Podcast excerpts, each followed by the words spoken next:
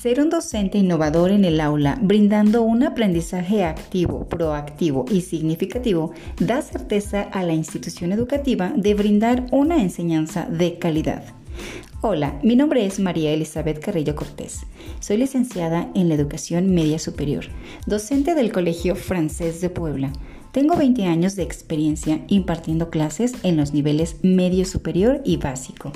Soy gestor de los diferentes tipos de aprendizaje en el alumno, proporcionando experiencias de aprendizajes, formando estudiantes con valores.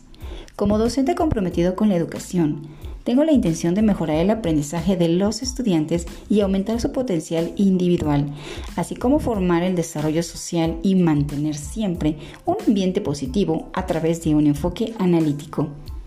El amor, el respeto, la confianza y la responsabilidad son algunos valores que me caracterizan.